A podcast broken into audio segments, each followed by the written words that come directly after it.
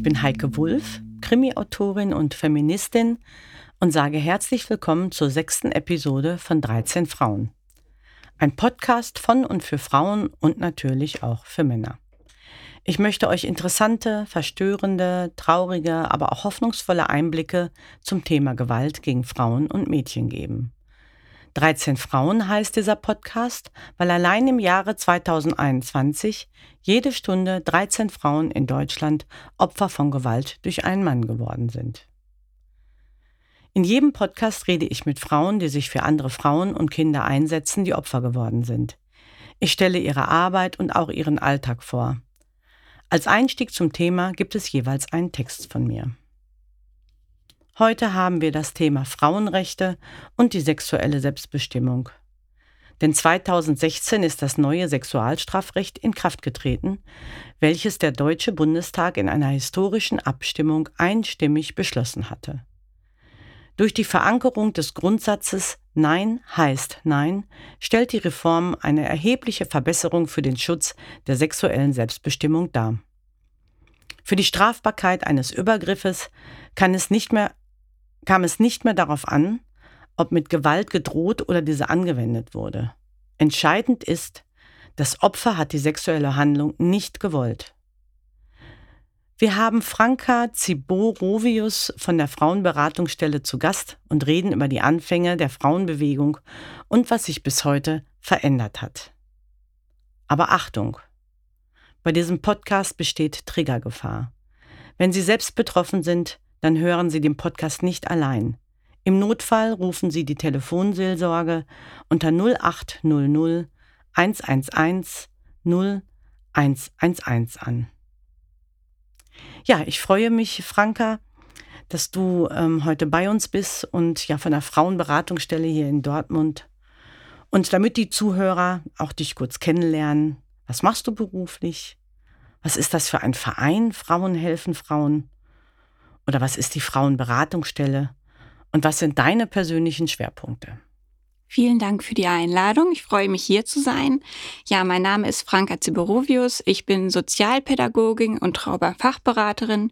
Ich arbeite seit 2018 in der Frauenberatungsstelle als Beraterin und bin für den Bereich Öffentlichkeitsarbeit und Präventionsarbeit für sexualisierte Gewalt zuständig. Ja, die Frauenberatungsstelle berät Frauen ab 18 Jahren. Wir bieten sowohl die allgemeine Lebensberatung an, sind aber auch Fachstelle für sexualisierte Gewalt und häusliche Gewalt. Unser Trägerverein ist der Verein Frauen helfen Frauen. Der wurde vor über 40 Jahren gegründet und hat auch das Dortmunder Frauenhaus in Trägerschaft. Ja, das war schon mal ein kleiner Einblick. Ja, dann werde ich jetzt meine Geschichte vorlesen. Nein ist Nein.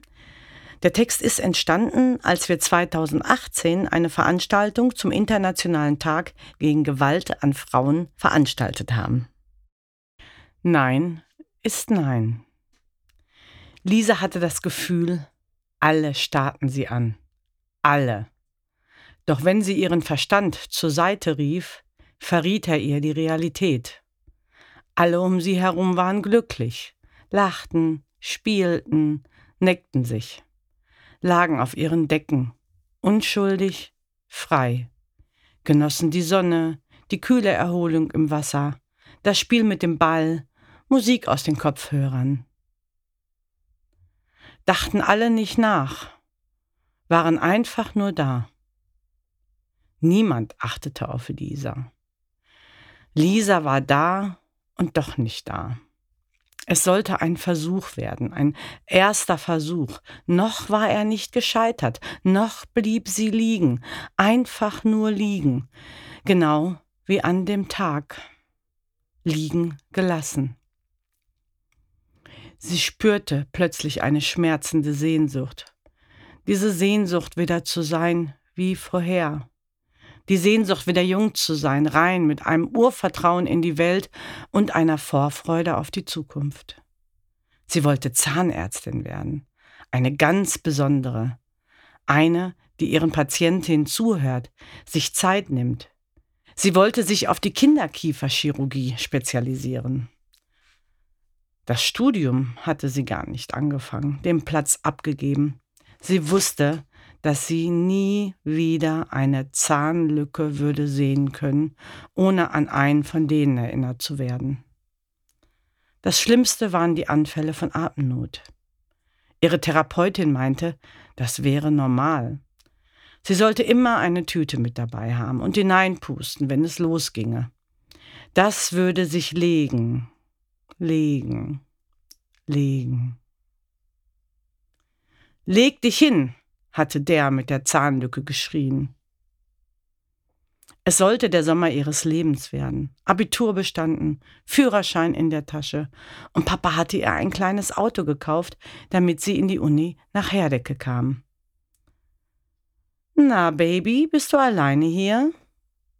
Lisa zuckte zusammen. Es sollte sie doch niemand ansehen hier im Freibad, sie nicht ansprechen, sich nicht zu ihr setzen.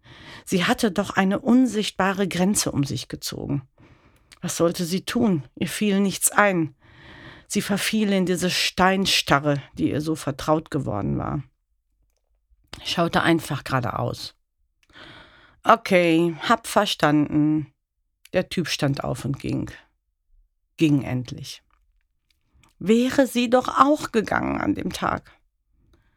Hätte, wäre, würde, wenn, Konjunktive, die wie Kieselsteine in ihrem Magen rumpelten und sich nicht verdauen ließen.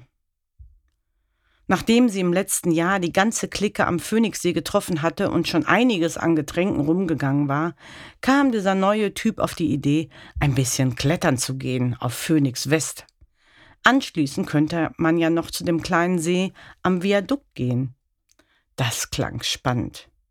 Es war schon dunkel, aber immer noch eine wunderbare laue Sommernacht. Der Mond hüllte alles in ein silbernes Licht.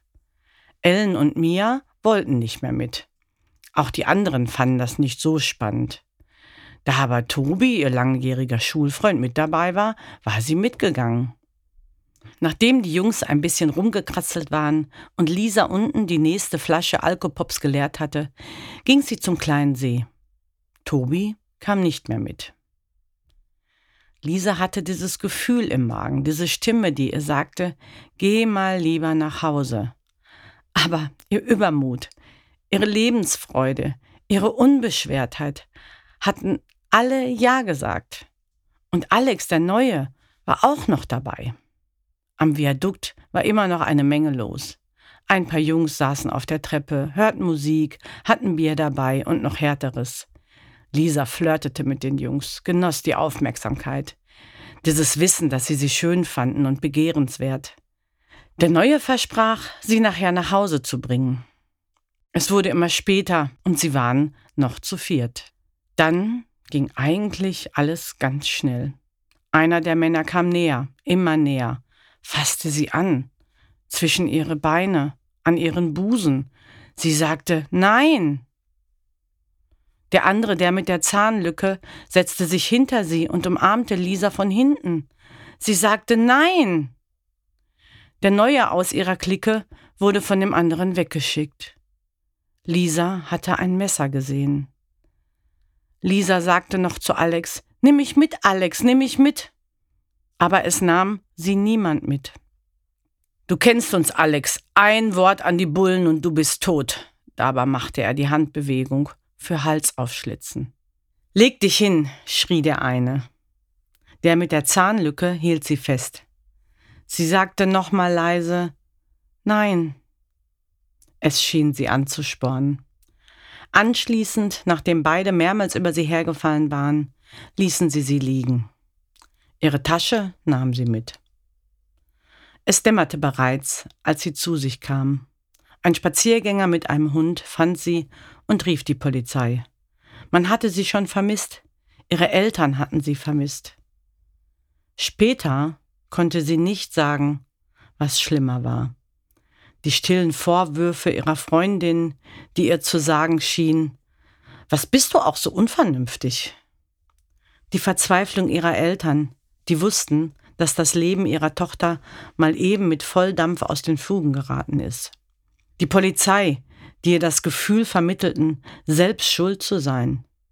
Die Clique, die sich abwandte, weil sie mit ihrer Steinstarre und mit den eigenen Vorwürfen, die sie sich machte, nicht zurechtkam. Der Kontrollverlust über ihren Körper und ihr Leben durch das gewaltsame Überschreiten jeglicher Grenzen. Die Gerichtsverhandlung, in denen die Täter allen deutlich machten, dass sie das ja schließlich so gewollt habe. Alex, der nun nicht mehr in der Clique war, der sagte, er hätte das Gefühl gehabt, sie wolle dort bleiben. Der Verlust des Vertrauens darauf, dass wir uns in einer aufgeklärten Gesellschaft befinden, in der Frauen gleichberechtigt mit Männern zusammenleben, aber sich nicht so verhalten dürfen, als wären sie es. Lisa stand auf und packte ihr Handtuch und ihre Decke zusammen. Nichts war mehr wie vorher und würde es auch nicht mehr sein. Sie setzte ihre Kopfhörer auf, drehte die Lautstärke hoch und ging.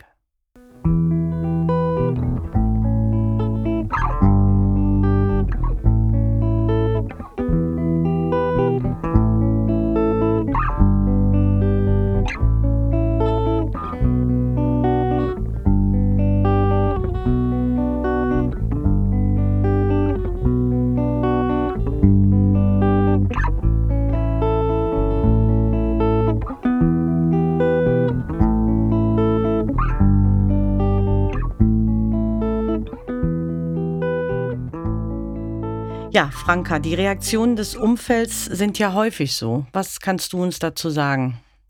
Ja, die Geschichte macht leider sehr deutlich, dass in unserer Gesellschaft immer noch diese sogenannten Vergewaltigungsmythen weit verbreitet sind. Mhm. Ähm, fast schon reflexartig wird Frauen da eine Mitschuld an der Tat gegeben. Das gibt es so eigentlich, also bei keinem anderen Straftatbestand. Mhm. Und ähm, auch hier wurde gesagt, dass sie vielleicht zu leichtsinnig war, ob sie in mhm. der Kleidung vielleicht provoziert hat oder ähm, mit ihrem Verhalten, dass sie so offen war. All das sind natürlich denkbare ähm, Anklagen an sie gewesen von Seiten des Freundeskreises, der Täter, der mhm. Richter, der Polizei. Das alles erleben wir sehr häufig in unserer Arbeit. Mhm. Ähm, dabei ist uns sehr wichtig zu sagen, dass die Schuld immer allein beim Täter liegt mhm. und er die Verantwortung für sein Handeln trägt. Es geht bei sexualisierter Gewalt nicht um Sexualität, sondern um Macht. Mhm. Und auch hier haben junge Männer Macht über eine junge Frau ausleben wollen und sie so unterdrückt. Hm, ja, man kennt das ja auch häufig, ne? Der Rock war doch zu kurz. Ne? Genau. Ne? Lauf ja. doch nicht so rum, das provoziert ja. ja. Aber diese Freiheit, ne, man meint ja, das ist es ja auch so, wir leben im 21. Jahrhundert und wir können uns frei bewegen. Und äh, wenn wir es tun, dann kriegen wir hinterher noch bei allem, was dazu gehört, noch die Schuldzuweisung. Ja, mhm. das ist leider so, ja. Mhm. Und das lässt die Frauen dann natürlich auch sehr allein. Ne? Auch mhm. Lisa scheint ja sehr allein gelassen worden zu sein von ihren Freunden, die sich abgewendet haben. Mhm. Ähm, das sollte aber eben nicht so sein und da wünschen wir uns eben mehr Solidarität mit den Betroffenen. Mhm. Ja, Verständnis und ja. ja. und dass man auch wirklich sagt, egal was ist, nein ist nein. Genau, ne? ja. Darf ich mal kurz unterbrechen? Was sind denn Vergewaltigungsmythen? Ja, Vergewaltigungsmythen sind ähm, Annahmen, die es in unserer Gesellschaft über Vergewaltigung gibt.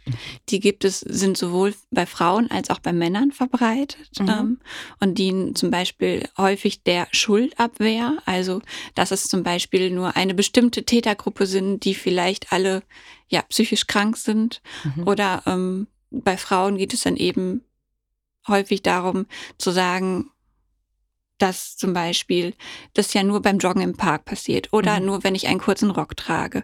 Und wenn ich all diese Verhaltensweise eben nicht an den Tag lege, suggeriert es mir ein Gefühl von Sicherheit. Ah. Wenn ich ah. all dieses Verhalten nämlich nicht mache, dann kann mir das nicht passieren. Dann ah. bin ich ah. sicher vor Gewalt. Okay.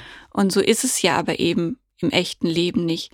Denn Gewalt passiert eben im sozialen Nahraum, passiert in Partnerschaften. Sag mal, Franka, hast du Zahlen dazu? Also eine Zahl habe ich jetzt leider nicht parat, aber es ist einfach wirklich der überwiegende Teil, dass sich Täter und Opfer kennen. Es passiert in der Familie, es passiert im Freundeskreis, in der Beziehung. Und es ist eben nicht der unbekannte Täter im Park, ähm, der mich beim Joggen überfällt oder ähm, ähnliches. Also da, wo man ähm, eigentlich meint, dass man sicher wäre, ist man weniger sicher als da, wo man meint, dass man nicht sicher wäre, um das mal auf Genau, den Punkt ja. zu bringen. Das ist ja auch ja ähm, interessant. Ich hätte es wirklich anders verortet. Also solche Taten gibt es natürlich auch. Mhm. Das ähm, erleben wir auch in der Beratung. Mhm. Aber überwiegend sieht es eben leider auch anders aus, dass Frauen eigentlich dort, wo sie und auch Kinder dort, wo sie sich sicher fühlen sollen, eben häufig eben in Gefahr sind. War bei meiner Lisa die Geschichte ja auch ähnlich. Ne? Die ist Mhm. mit Freunden zusammen gewesen, ein Freund war noch da. Ähm, gut, die anderen beiden waren jetzt keine Freunde, aber das waren Menschen, die hatte sie zumindest kennengelernt und hat es erst immer nicht als Gefahr eingeschätzt. Genau, ja. Ah, ja. Ja, ist auch nochmal gut zu wissen. Ne? Also manchmal ist es dann doch eine Glückssache, ob es passiert oder nicht. Hatte ich gerade so den Gedanken? Ja, aber ich denke, mit so einem Weltbild will ich auch nicht Nein. durch die Gegend gehen. Nein. Also das äh, würde unser Leben ja doch schon stark ins Negative ziehen. Ja, ja, das stimmt. Äh, Da wenn wir- uns immer und überall schlecht und unsicher und in Mhm. Gefahr fühlen würden. Ja. Ähm, Aber im Grunde genommen ist es ja ähnlich wie beim Kinderschutzzentrum. Waren wir ja auch, das war ja unsere erste Folge. Ähm, Ich habe ja auch lange da gearbeitet. Das, es sind nicht die Täter von außen, es sind die Täter von innen. Genau. Mhm. Genau. Das muss man einfach mal auf dem Schirm auch mal vielleicht haben. Trotz alledem Ja. kann das nicht schaden. Gut, danke dir.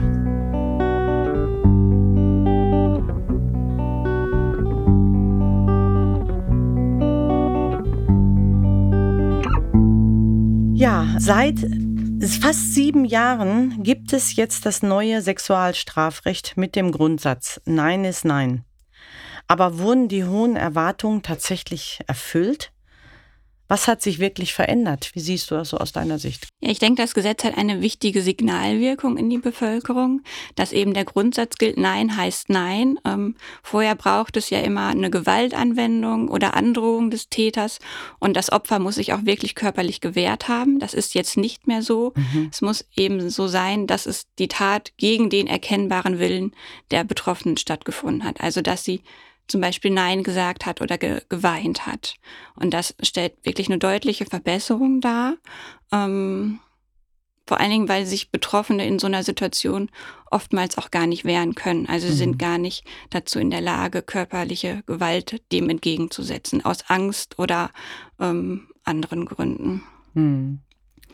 Nichtsdestotrotz muss man leider auch sagen, ähm, es können jetzt natürlich mehr Taten zur Anzeige gebracht werden und könnten auch vor Gericht verurteilt werden. Mhm. Tatsächlich muss die Tat ja aber auch immer noch bewiesen werden. Mhm. Und sexualisierte Gewalt passiert eben häufig ja zwischen zwei Personen und im privaten, Mhm. im sozialen Umfeld. Mhm. Es gibt selten Zeugen. Ähm, wenn nicht sofort Spuren gesichert wurden, ist es auch da schwierig.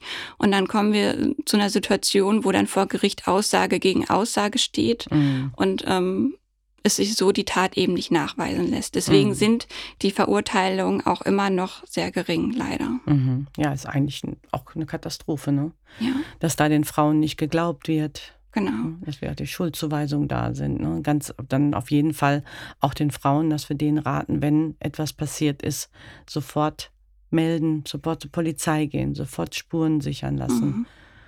Mhm. Ne? Ja, also die, ähm, ich denke, die Anzeigenstellung oder ob sich eine Frau dafür entscheidet, eine Anzeige zu stellen, das ist immer eine sehr persönliche Entscheidung. Mhm. Ähm, und das ist eben auch Teil unserer Beratungsarbeit, dass wir Mhm. Frauen auch dabei begleiten, für sich eine gute Entscheidung zu treffen, weil es natürlich auch mit einem Kraftaufwand verbunden ist, so einen Gerichtsprozess durchzustehen. Mhm. Ähm, nichtsdestotrotz ist es natürlich auch wichtig, dass solche Taten aufgeklärt werden. Aber ich denke, da muss jede Frau auf ihre eigenen Ressourcen gucken und ähm, für sich entscheiden, möchte ich das anzeigen, möchte ich diesen Gerichtsprozess durchstehen. Mhm. Ähm, ist das für mich in der Situation jetzt die richtige Entscheidung? Mhm. Und wenn sie sich dafür entscheidet, vermitteln wir natürlich auch ähm, an Anwältinnen, ähm, die sie dann zum Beispiel in der Nebenklage unterstützen können. Hm. Ja, es ist natürlich, man hat ein Trauma erlitten, man kann wieder retraumatisiert werden. Ja, ganz Ähm, genau. Und ähm, man weiß aber auch, man steht dem Täter ja dann gegenüber. Mhm. Man weiß natürlich dann auch nicht, äh, wie ist es, wenn es wirklich Aussage gegen Aussage ausgeht. Ist eine ganz schwierige Sache. Ne? Ja, es ist Mhm. keine leichte Situation Mm, und deswegen ist es eben immer gut abzuwägen. Was mm, ist für mich persönlich die richtige Entscheidung. Mhm. Welche Frauen kommen denn zu euch? Also generell können alle Frauen ab 18 Jahren zu uns kommen. Mhm. Ähm, wir sind ja Fachberatungsstelle für Ge Gewaltthemen, mhm. bieten aber eben auch Beratung zu Trauer, Einsamkeit, Trennung und Scheidung, mhm. vielleicht psychischen Problemen oder ähm, Probleme am Arbeitsplatz an. Mhm. Wir würden jetzt im Bereich Schulden oder Sucht eher an eine Fachberatungsstelle mhm. ähm, weitervermitteln, weil die da eben die Expertise haben. Mhm. Ähm, aber grundsätzlich kann man sich erstmal mit jedem Thema an uns wenden und dann gucken wir gemeinsam, mhm.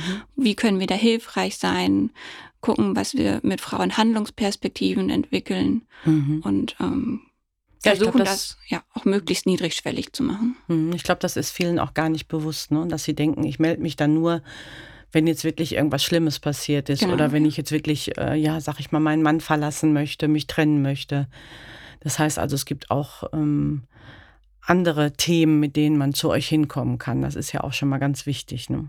Ja, das ist ein Satz, den wir tatsächlich häufig in der Beratung hören. Mhm. Ach, mein Problem ist ja gar nicht so schwer wie manches mhm. andere, was Sie vielleicht hören. Mhm. Aber wir sind da wirklich offen und für alle da und jeder hat das Recht, zu uns zu kommen und da mhm. einen Termin zu machen. Das geht in unserer Telefonzeit oder per E-Mail mhm. und ähm, unsere Beratung ist kostenlos und wir unterliegen der Schweigepflicht. Das ist ja auch immer ganz wichtig für die mhm. Frauen, dass sie wissen, dass da auch nichts nach außen dringt. Ja, das ist doch wirklich schon mal gut. Ne? Die Nummer, die geben nachher noch, noch mal durch. Ne?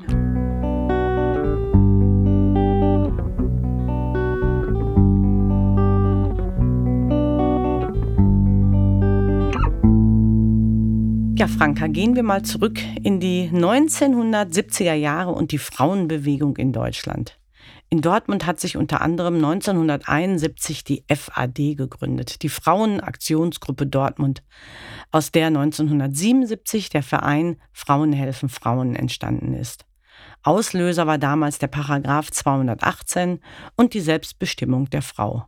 Abtreibungen waren unter Strafe gestellt und sind es ja bis heute, wenn nicht bestimmte Faktoren vorliegen. Ich habe in meinen Unterlagen ein Frauenflugblatt von 1972 gefunden. Dort forderten die Frauen keine Bevormundung durch Männer, in Ausbildung und Beruf bessere Chancen, mehr Kindergärten und offene Ganztagsschulen, nicht unter Gebärzwang stehen, nicht Sexualobjekt sein. Die Forderungen haben sich fast 50 Jahre später kaum verändert. Wir sind beruflich immer noch nicht überall gleichgestellt finanziell schon mal gar nicht, Stichwort Equal Pay Day. Männer bevormunden immer noch gerne Frauen. Wir fordern weiterhin mehr Kitas und OGSen, wo häufig nicht angemessenes, bezahltes weibliches Personal arbeitet. Der Gebärzwang ist zwar nicht mehr vorhanden, aber die Pille auf Rezept gibt es immer noch nicht und Abtreibung ist nach wie vor nur unter bestimmten Indikatoren straffrei erlaubt. Und Sexualobjekte sind wir nach wie vor. Das hat die MeToo-Debatte, eine Bewegung gegen sexuelle Belästigung und oder Angriffe, uns mehr als deutlich vor Augen geführt. Hier über alle Themen zu reden, würde den Rahmen sprengen. Also bleiben wir bei dem, was du konkret tust. Was hat sich nun getan? Wie sind deine Erfahrungen bei der Arbeit? Was haben die Frauen erlebt, die zu dir kommen und Schutz suchen? Es gab in den letzten Jahren drei wichtige Gesetzesänderungen. Das ähm, war zum einen 1997, dass Vergewaltigung in der Ehe als ein Straftatbestand eingeführt wurde. Dann 2002 die Einführung des Gewaltschutzgesetzes und eben 2016 die Einführung des Grundsatzes Nein heißt Nein ins Sexualstrafgesetz. Das sind wichtige Gesetzesänderungen, die in unserer Arbeit eine große Rolle spielen, ähm, die auch den Frauen eine wichtige Botschaft senden, dass es eben Unrecht ist, wenn ihnen Gewalt angetan werden, dass es auch von staatlicher Seite so anerkannt wird. Und ähm, die vorherige Gesetzeslage war einfach skandalös. Das muss man auch einfach so sehen. Und ich bin 97, immer noch fassungslos, ne? dass 1997 mhm. erst äh, Vergewaltigung in der Ehe eine Straftat war. Das ist äh, wirklich eigentlich undenkbar. Unbelievable. Ja. Mhm. Und ich finde auch, dass die Themen Gewalt gegen Frauen ähm, immer mehr in der Gesellschaft angekommen sind. Also mhm. es wird viel mehr drüber gesprochen. Es gibt Orange Your City, ja, mhm. immer zum 25.11. Allein, dass es diesen ähm, Tag gibt, also den Internationalen Tag gegen Gewalt gegen Frauen. Mhm. Und ähm, ich finde, der bekommt auch immer sehr viel Beachtung. Nichtsdestotrotz soll es natürlich nicht nur an so neuralgischen Tagen wie diesen sein, mhm. sondern ähm, es ist immer ein Thema. Aber ich finde auch, dass zum Beispiel Social Media es für junge Frauen einfacher gemacht hat, sich auch mit solchen Themen auseinanderzusetzen. Mhm. Ähm, auch da bemerken wir eine Veränderung. Und nichtsdestotrotz haben laut einer Studie des Familienministeriums immer noch 40 Prozent aller Frauen in Deutschland seit ihrem 16. Lebensjahr körperliche oder sexualisierte Gewalt erlebt. Mhm. Und jede vierte Frau erlebt in ihrer Beziehung durch ihren Partner oder auch durch ihren Ex-Partner Gewalt. Mhm. Und das zeigen auch unsere Beratungszahlen und die sind auch gerade während der Corona-Pandemie deutlich gestiegen, mhm. ähm, sowohl im Bereich sexualisierte Gewalt, aber auch im Bereich von häuslicher Gewalt. Und das zeigt eben auch, dass es wichtig ist für die Frauen, dass sie wissen, wo finden sie Hilfe, wo finden sie Unterstützung, dass man mhm. sie begleitet vielleicht dorthin und ähm, dass sie aber auch wissen, es gibt einen Weg aus dieser gewalttätigen Beziehung. Ja, ganz, ganz wichtig. Ne? Deswegen machen wir hier auch den Podcast und äh, dass die Frauen einfach sich informieren können, wo kann ich hingehen, wo kann ich mir Hilfe holen. Ich muss das nicht aushalten. Und ich muss das auch nicht mitmachen und Gewalt ist nicht okay. Genau. Wie viele Frauen kommen denn so zu euch? Hast du da Zahlen? Also im letzten Jahr haben wir über 600 Frauen beraten, mhm. ähm, sowohl am Telefon, aber auch in der persönlichen Beratung. Mhm. Zu der Corona-Zeit mussten wir ja zeitweise so ein bisschen umsatteln und haben auch die Videoberatung eingeführt, die wir auch jetzt noch zur Verfügung stellen, mhm. weil es eben manchmal einfacher ist für die Frauen, wenn sie nicht zu uns in die Beratungsstelle kommen, mhm. wenn sie vielleicht Kinder haben oder beruflich sehr eingespannt ist und dann man mal eben telefonieren kann oder mhm. das per Video machen kann. Mhm. Natürlich auch nach Terminvereinbarung. Aber wir sind auch froh, dass wir wieder das persönliche Gespräch ja, in der Beratungsstelle mhm. anbieten können. Deswegen, man hat ja auch gesehen, die Zahlen waren erstmal höher, weil die Frauen mehr, mehr den Männern ausgesetzt gewesen sind, ne, wenn sie denn gewalttätige Männer haben, also nicht mal eben fliehen konnten, mhm. Äh, nirgendwo hin konnten, alles war zu. Das ja. ist schon erschreckend auch. Ne? Das, äh, kann ich mich auch noch dran erinnern, dass äh, darüber gesprochen wurde. Ja, mhm. viele Frauen haben eben auch berichtet, mhm. dass es gerade während dieser Quarantänezeit zu einer Eskalation der Beziehung gekommen ist. Mhm. Also es lief vielleicht vorher schon nicht gut, mhm. ähm, aber dann mit der Quarantänesituation, die ja gerade am Anfang auch sehr lang war und man mhm. zwei Wochen quasi eingesperrt war ja. in einer Wohnung, dass es dann eben zu einer Eskalation der Situation und Gewalt kam. Und sie dann eben auch wenig Möglichkeiten hatten, Hilfe zu rufen. Ähm, ja Schon traurig genug, ne? Ja. Absolut.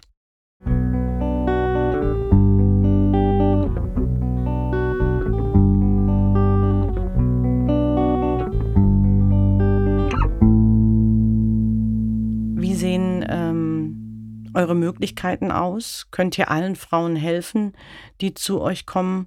Oder müsst ihr auch äh, viele abweisen? Wie ist das denn mit den Frauen? Häusern bei uns in Dortmund. Wie viele Plätze haben wir da zum Beispiel? Also das Dortmunder Frauenhaus hat 32 Plätze für mhm. Frauen mhm. und ihre Kinder. Mhm.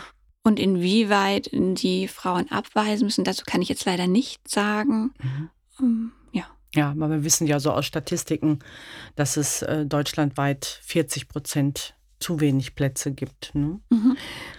Auch hier meine Frage an dich beziehungsweise an euch. Was würdet ihr euch wünschen von den Männern, von der Politik, aber auch von der Gesellschaft? Gewalt gegen Frauen ist ein gesamtgesellschaftliches Problem, muss daher auch auf vielen unterschiedlichen Ebenen bekämpft werden. Wir wünschen uns eine klare Positionierung an der Seite der Betroffenen, dass man ihnen Glauben schenkt und ihm zuhört. Auch kann es nicht sein, dass wir uns als Frauen immer noch Gedanken darüber machen müssen, wie wir uns schützen und wie wir sicher nach Hause kommen. Frauen sind dann am besten geschützt, wenn Männer gar nicht erst schlagen und vergewaltigen. Hier muss die Präventionsarbeit viel stärker ausgebaut werden aus unserer Sicht. Also auch in den Schulen oder Kindergärten zum Beispiel, genau, ne? dass ja. man da schon äh, darüber spricht, ähm, ja, wie man sich halt miteinander verhält, ne? Oder gegenüber dem anderen Geschlecht, ne? Genau, mhm. Grenzen zu setzen ja. und auch zu akzeptieren. Mhm. Das ist ganz wichtig, mhm. dass man das eben auch schon früh ja. lernt und dass die Kinder aber auch lernen, wenn ich eine Grenze setze, dann wird es auch akzeptiert. Mhm. Ja. Genau. Ja, müsste man mit anfangen. Ich meine, es wird ja auch schon einiges getan.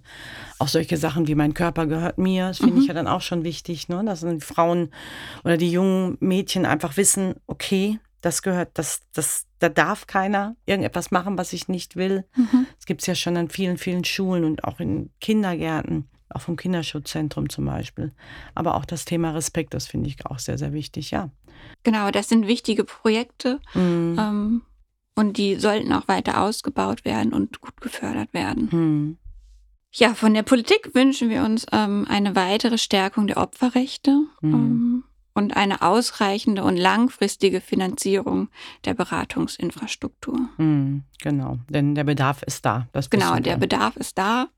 Der ist auch noch viel höher und mhm. von daher. Ja, 13 Frauen in der Stunde, nicht ohne Grund heißt der Podcast so. Genau, so ist es. Das hat mich leider. mega erschreckt, die Zahl.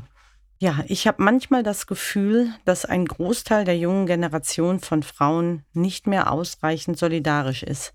In den 70er und 80er Jahren gab es eine Bewegung und einen Zusammenhalt und es hat sich wahnsinnig viel entwickelt und auch verbessert für die neue Generation. Aber es ist nicht genug. Meiner persönlichen Meinung nach müssten wir alle gemeinsam aufstehen und weiter dafür kämpfen und auf die Missstände aufmerksam machen. Wir haben auch hier in dem Podcast einige behandelt. Gewalt in der Beziehung, sexueller Missbrauch, keinen ausreichenden Schutz, keine ausreichenden Hilfen seitens des Staates, kein wirkliches Hinblicken der Gesellschaft und der Politik beim Thema Femizide. Meine Erfahrung war, dass 90 Prozent der Menschen, mit denen ich gesprochen, habe, gar nicht wussten, was das überhaupt ist, ein Femizid. Deshalb meine Frage an dich, was glaubst du, können wir tun? Wo können wir uns engagieren? Was forderst du oder was wünschst du dir, dass es besser laufen würde? Es ist wichtig, nicht wegzuschauen.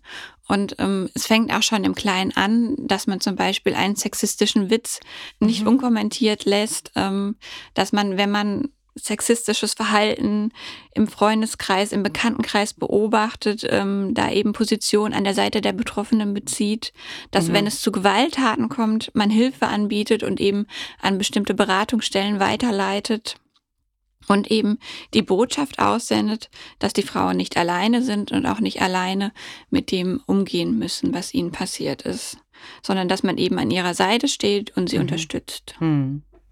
Das heißt also einfach auch innerhalb der Gesellschaft für sich schaut, was kann ich persönlich wirklich tun. Und wenn man sich jetzt engagieren möchte, kann man sich zum Beispiel auch bei euch engagieren.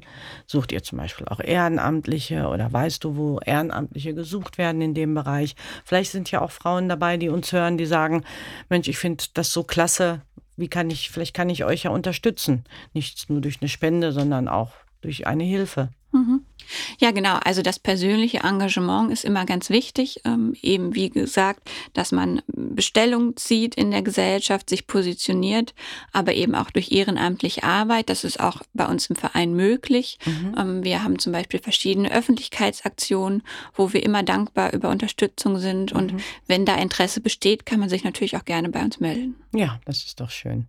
Gut, ja, wie gehört ich ähm, oder wie vorhin auch gehört, ihr lebt auch von Spendengeldern. Es ist nicht alles komplett finanziert, traurig genug. Das Spendenkonto, das werden wir natürlich wieder in unserem Podcast Informationen auch ähm, dazu schreiben. Und wenn man mit euch Kontakt aufnehmen möchte, dann äh, kann man das unter der Telefonnummer 0231 52 1008 dann würde ich sagen, vielen, vielen lieben Dank, dass du heute hier gewesen bist, Franka, und ein bisschen von deiner Arbeit erzählt hast. Und ähm, weiterhin alles Gute von mir für deinen Job. Ja, vielen Dank für die Einladung und das wertschätzende Gespräch. Ich wünsche noch viele weitere bewegende und interessante Folgen. Vielen Dank für deine Arbeit. Dieser Podcast wurde ermöglicht durch meine Freundinnen Silvana und Tina, die meinten, dass ich unbedingt weitermachen muss. Und mein Dank gilt auch Dick Siedelhofer und Sven Schmidt, die für die Musik gesorgt haben. Und ganz herzlichen Dank an Jan Priemke für die Produktion.